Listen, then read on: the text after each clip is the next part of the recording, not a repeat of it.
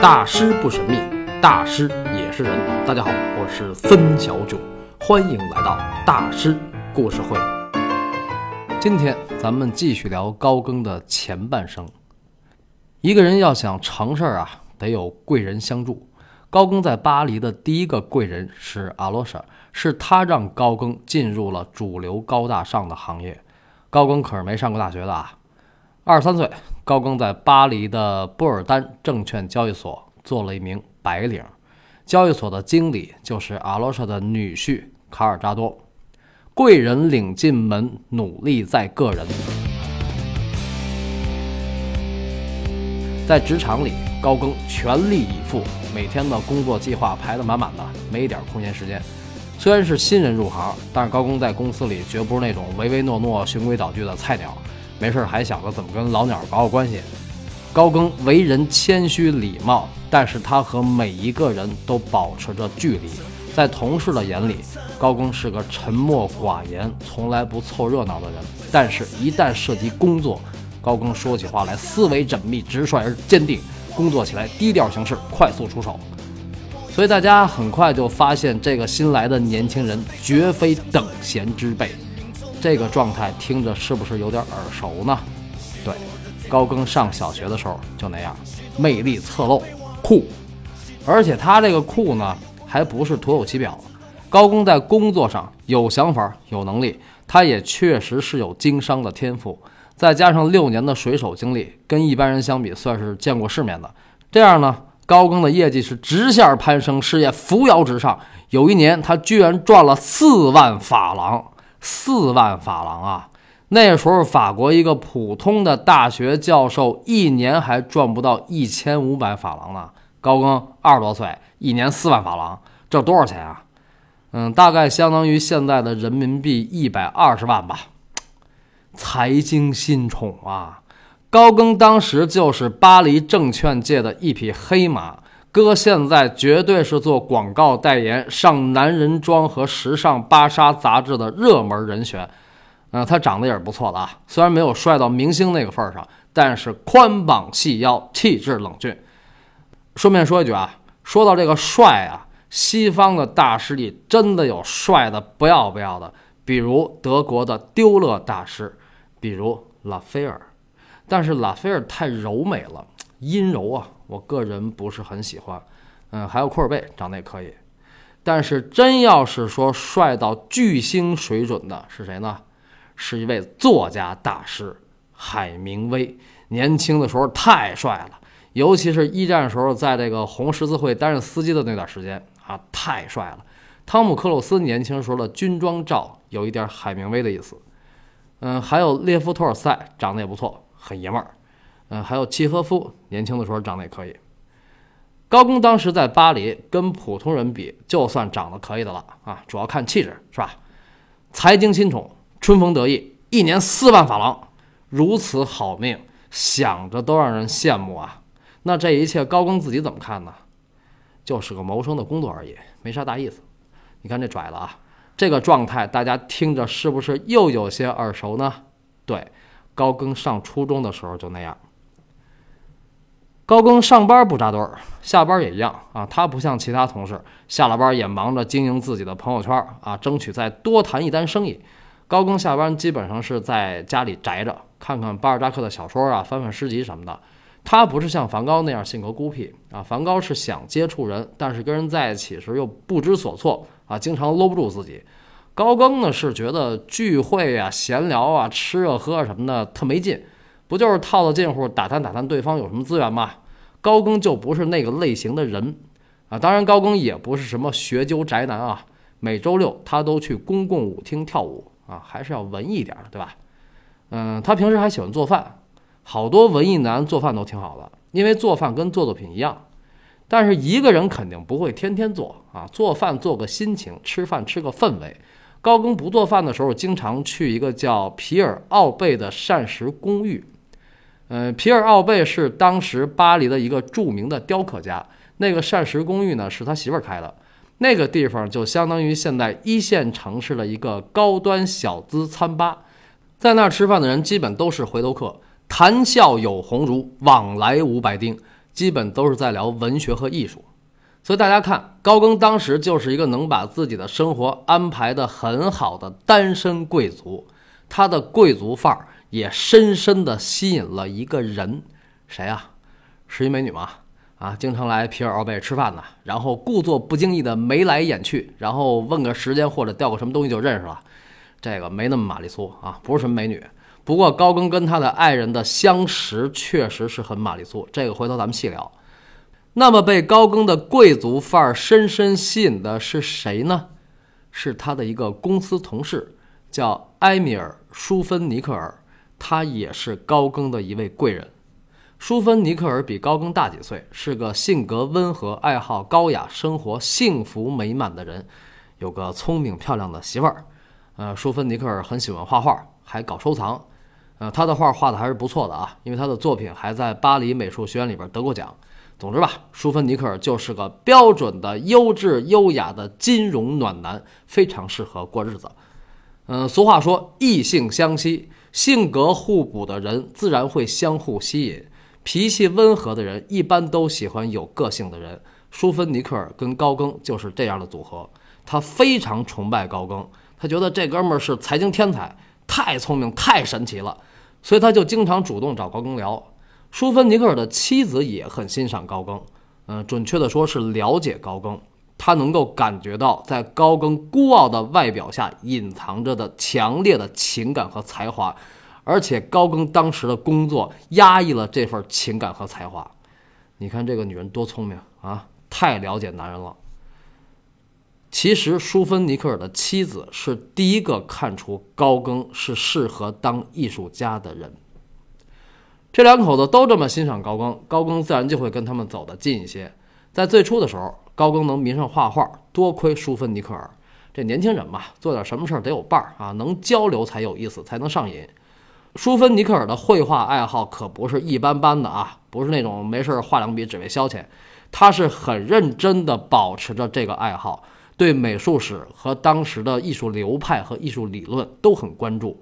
所以最初能让高更迷上画画的，其实是舒芬尼克尔，因为舒芬尼克尔老鼓励高更，他觉得高更不仅是个财经天才，还是个艺术天才。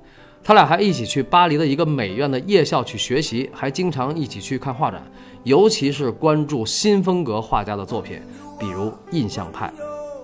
高更跟舒芬尼克尔的友谊保持了二十多年，后来高更辞职做专职画家，专业画家。在巴黎穷困潦倒、无人理睬，他曾经两次投奔舒芬尼克尔。舒芬尼克尔和他的爱人对高更温暖如初，尤其第二次，舒芬尼克尔还留他常住，还给他单独弄了间画室让他创作。这作为朋友啊，可以了啊。所以呢，舒芬尼克尔其实是高更生命中的兄弟。让高更开始画画的人，除了舒芬尼克尔。还有上期提到的阿罗莎和他的女儿，阿罗莎的女儿就是个搞艺术的。高更最初的素描和油画技法就是他教的。阿罗莎他们三个人经常一起画画。俗话说：“有心栽花花不开，无心插柳柳成荫。”高更开始画画只是因为无聊打发时间。最开始的时候，他也没想着自己将来一定要在艺术上怎么怎么着，但是他没想到拿起画笔居然上了瘾。绘画唤起了他的生命热情。高更确实是有天赋的啊，他的绘画是从传统走向现代的，这点跟梵高很不同。梵高的天赋隐藏得很深，在传统写实技法层面，梵高其实画的不好。但是高更学写实技法是非常快的。当然，首先他很勤奋啊，他把业余时间全部投入到了这个学习艺术上，而且广泛的吸收营养。他经常在周日提着画箱子外出写生。他还和舒芬尼克尔去巴黎的科拉罗西美术学院上夜校学习素描。他还大量的了解浮世绘艺术。此外，高更还大量研究和临摹名家作品，比如拉斐尔、安格尔、德拉克洛瓦、库尔贝、科罗、米勒，还有德加、马奈、塞尚和毕沙罗。我们看高更选的这些大师，就能看出他的水准和思维。他是按照美术史从古典走向现代，专业而系统。首先，拉斐尔，古典主义大师；然后，安格尔，新古典主义大师，然后德拉克洛瓦浪漫主义，库尔贝现实主义，科罗米勒巴比松画派，这四位在当时啊，也就是高更那个年代，算是现代画家。然后最后四位，德加、马奈、塞尚和毕沙罗，这是当代画家，而且是正当盛年，能这么选这么学，本身就是有天赋。一八七六年，高更的油画作品入选官方沙龙，这标志着他的作品已经有了很高的专业水准。